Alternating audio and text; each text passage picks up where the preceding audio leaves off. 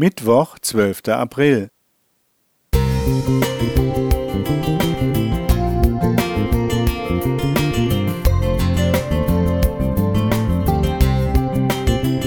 Ein kleiner Lichtblick für den Tag.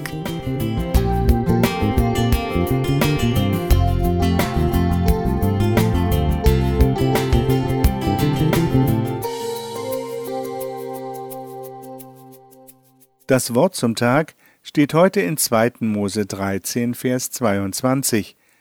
Niemals wich die Wolkensäule von dem Volk bei Tage, noch die Feuersäule bei Nacht.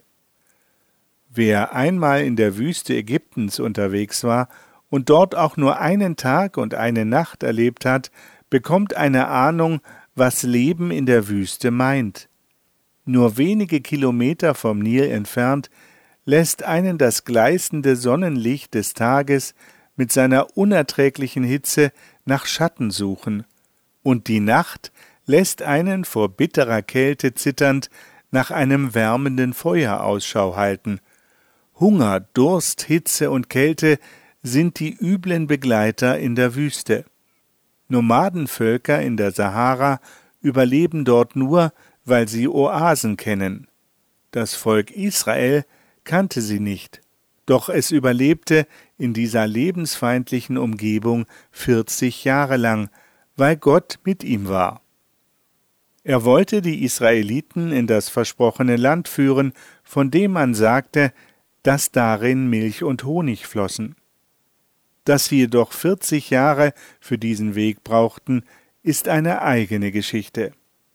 In der für sie unbekannten, lebensfeindlichen Wüste erlebte das Volk, dass Gott sich um die elementaren Bedürfnisse kümmerte.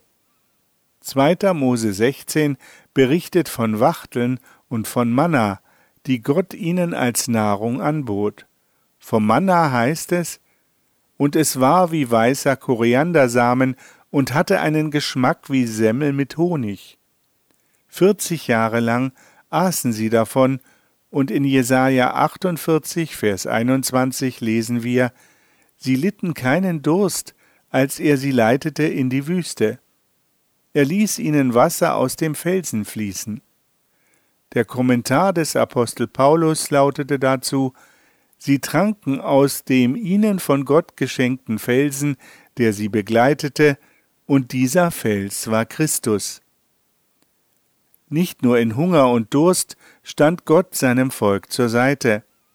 Auch für die glühende Hitze des Tages und die Kälte der Nacht hatte er Hilfe bereit.